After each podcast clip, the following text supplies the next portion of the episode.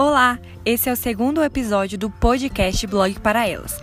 E se você ouvir cachorros latindo, carro passando, pássaros cantando ou uma brisa suave passando, é porque nesse exato momento eu estou gravando esse episódio de frente para um lago na chácara onde eu estou morando.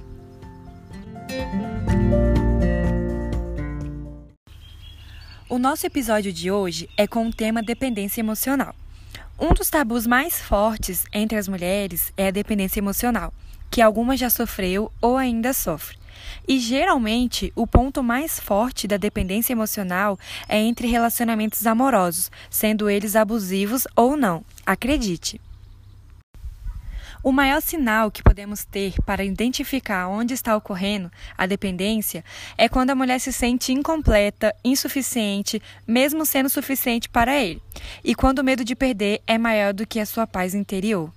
A dependência emocional causa desgaste mental, ciúmes exagerados, inseguranças e falta de amor próprio, onde em muitos casos a mulher se sente na obrigação de estar sempre fazendo algo pelo seu relacionamento, se tornando algo forçado e obrigatório, tendo sempre medo de errar e estando sempre se colocando em segundo lugar. Que coisa chata, não é mesmo?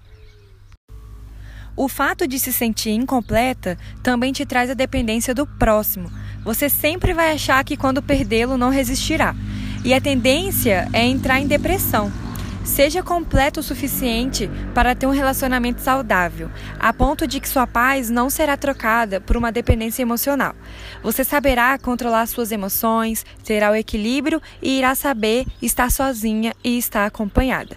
Seja completa o suficiente para ser independente da dependência e para entender que você é livre e que o outro também é livre.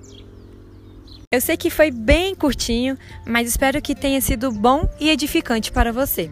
Até breve. Tchau, tchau!